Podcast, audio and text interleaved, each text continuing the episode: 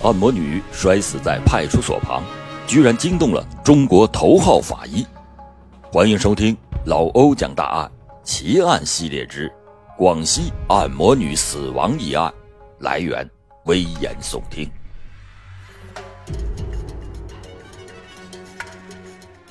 最近，广州十三行案件引起了国人的关注。在这里，我想强调，从法医角度。判断高坠死亡之前是否有殴打情况是完全没有问题的。典型的案例就是首席法医陈世贤所经历的一起按摩女死亡一案。时间：一九九五年九月二日，地点：广西北流市。晚上十点多，一个白色圆领文化衫、下身牛仔裤的女孩懒散的从发廊里走了出来。她叫郑章，当年二十六岁，是一名站街女。她来北流已经一年多了，没有挣多少钱，却正赶上公安机关扫黄打非，她觉得自己的运气实在是糟透了。她正在胡思乱想的时候，只见对面走过来一个男人，她马上精神一振，迎了过去。郑章操着一口很嗲的南方口音问道：“大哥。”这么晚了，怎么还不回家呀？那个男人看着他回答说：“没什么，随便走走。”大哥，要不要按摩了？我按摩功夫可是一流的呀！你看，我就是那家发廊的。这个男人明显很感兴趣，两个人经过一番的讨价还价，以五十元成交。就在两个人向发廊走去时，只见远处走来了一个人。一边走一边对他俩喝道：“哎，干什么的？”郑章知道麻烦来了，来的人是治安员，是扫黄打非的。郑章回答说：“啊，没干什么。”治安员随即就把他俩给分开，分别的问话。郑章是个见过世面的人，对治安员的问话表现的从容不迫，但关键的是，他们都不知道对方的姓名和一些基本的情况，于是。治安员就把他们送到了大风门派出所。所长和手下们分别的审问了郑章和那名男子，但无论所长和小杨怎么审问，郑章就是不承认卖淫，咬定了没和这个男子有过性行为。郑章知道，如果被认定为是卖淫，那肯定是要罚一笔钱的，所以他拿定了主意，就是不承认，看警察怎么办。隔壁的那个男人也是不承认当晚有嫖娼的行为。夜已经很深了，所长决定不再审了。他对手下说：“他死不承认，咱们明天再审。”于是他就吩咐将那名男子押到了一楼，把监仓门关上。郑章则用手铐铐在了办公室的长条木椅上。之后，所长锁上门回屋休息去了。然而。早上六点多，派出所的门外却是一片嘈杂声，有人死了，有人死了。所长和几位民警赶紧爬起来跑了出去。只见派出所的大门侧面，在新兴杂货铺门口的雨棚下有一具尸体。所长他们跟过去一看，正是昨晚关在房间里的那个女的。郑章仰卧在地上。右手弯曲着放在右胸上，左手搭在左下腹，左裤腿缩在膝盖，右裤腿缩于小腿中段，脚穿肉色的尼龙丝袜。市公安局和检察院来到了现场，经过勘查和分析，认为郑章是半夜逃跑时坠楼身亡。昨晚审讯郑章的那间办公室，屋外的走廊尽头是一个平台。它实际上是楼下新新杂货铺的屋顶。当晚楼内安静以后，郑章可能是看见没有人看管，又发现手铐有个环儿是坏的，于是他就想到了逃跑。他发现了这个通向外面的平台，于是他就爬到了上面，但是他不敢往下跳，平台离地面还有四米多，平台的下面是一个雨棚。就是杂货铺用来扩充铺面向外延伸的。郑章从平台跳到了雨棚上，在倾斜的雨棚上站立不稳，掉下去摔死了。七点四十分，在市医院太平间，法医对尸体进行了解剖检验，发现死者身体其他的部位没有损伤，右鼻孔、左耳道有血迹，剃去头发以后，致命的损伤暴露了出来。在左颞骨部、后脑勺头皮下，分别有六乘五厘米、八乘六厘米的血肿。法医将这两个地方切开。发现颅骨骨折，骨折自左枕部人字缝处前下方行走，止于左颅中窝，长为九厘米；左颞部处骨折线宽约零点一五厘米，其余没有骨折。颞骨是在人耳朵的上面，一摸就能摸到。这说明死者头部曾经受过很大的冲击力。检验时，死者已经出现了湿冷、角膜清晰。双瞳对等散大，尸斑尸僵仍未出现，于是就断定死亡的时间应该是在尸检前的两三个小时左右，也就是说，郑章大概是死于凌晨四五点钟。当天，北流市公安局主检法医就给出了郑章案的第一份鉴定报告。报告中显示，根据检验所见。死者的死因系颅脑损伤致死，根据外轻内重的特点，骨折线的形态符合高处跌落，头部与接触面较大的钝性物体作用。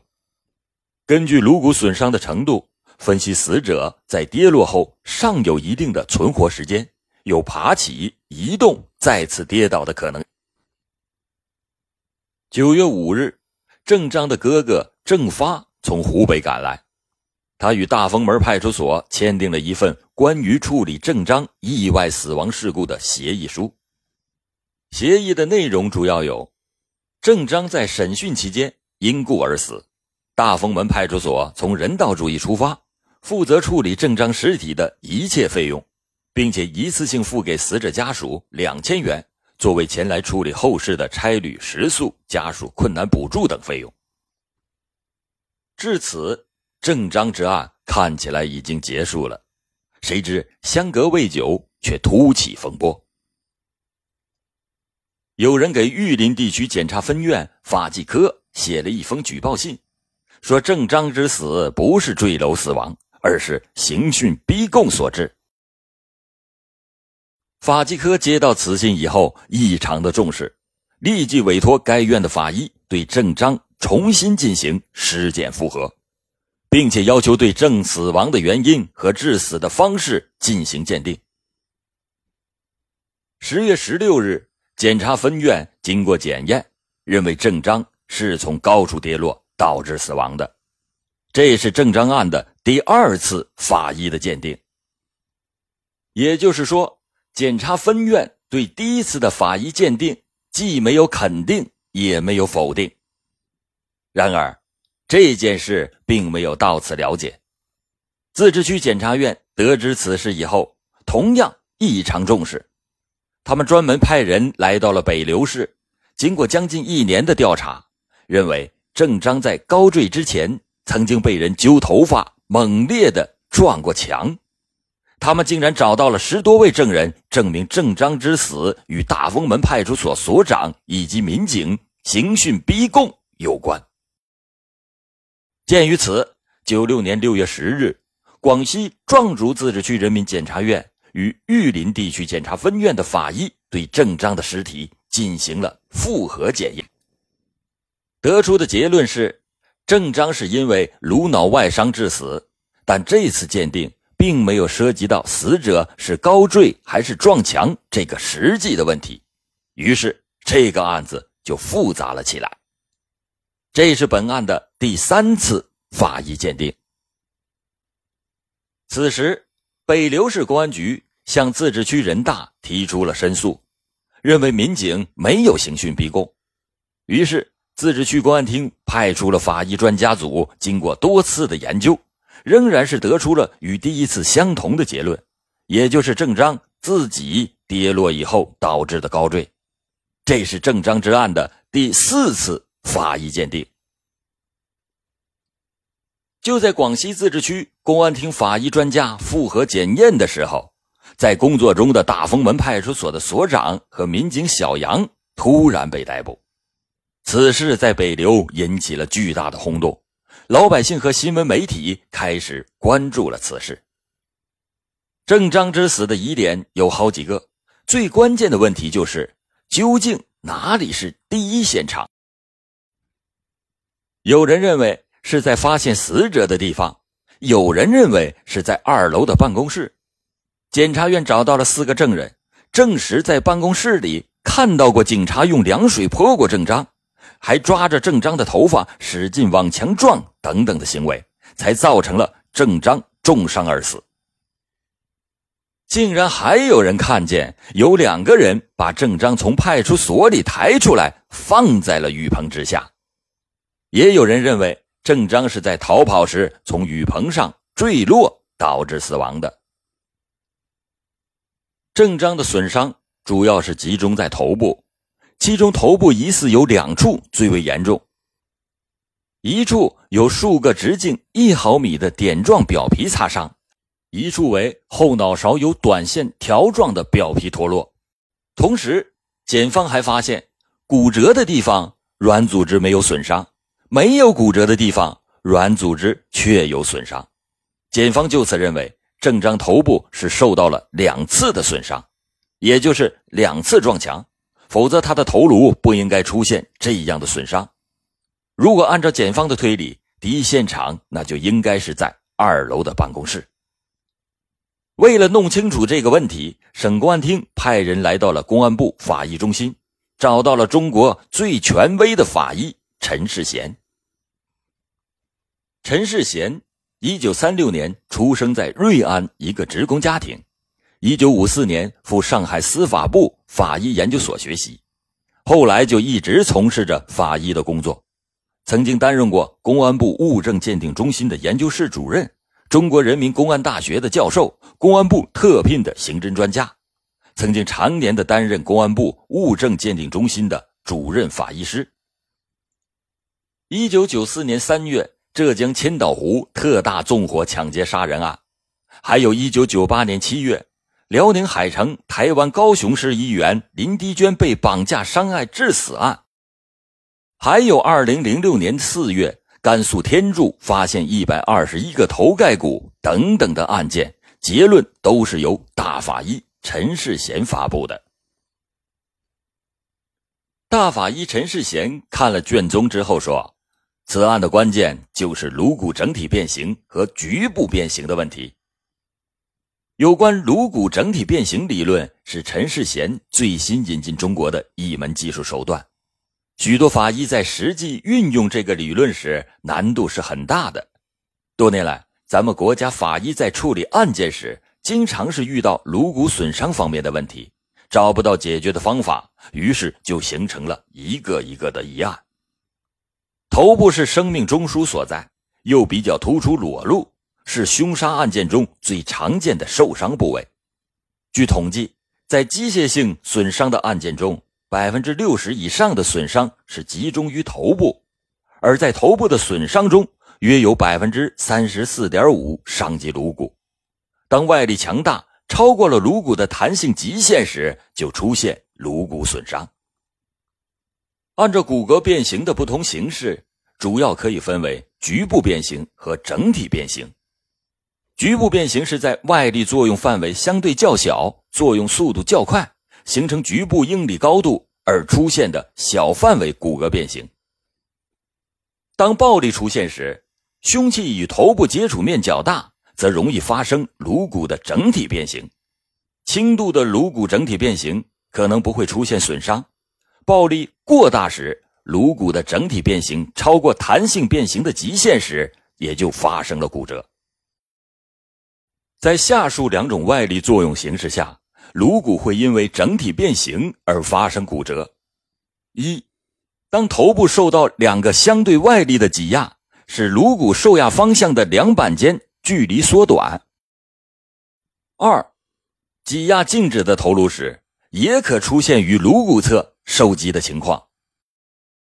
这是由于接触前较大的致伤物猛击头部时，使头部做加速运动，此时颅骨产生惯性力，头颅的加速度越大，头颅产生的惯性力也就越大，使颅骨实际处于两侧受到挤压而出现整体变形。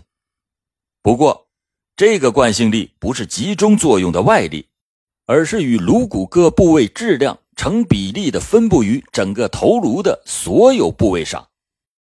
然而，这种惯性力与头颅侧作用着的外力大小相等，方向相反。但是，由这一对力引起头颅的整体变形，与上述头颅两侧受压时所出现的整体变形是不完全相同的。这种变形在外伤性颅骨骨折中较为多见。有的朋友可能听到了这么多的专业术语，感到有点迷糊了吧？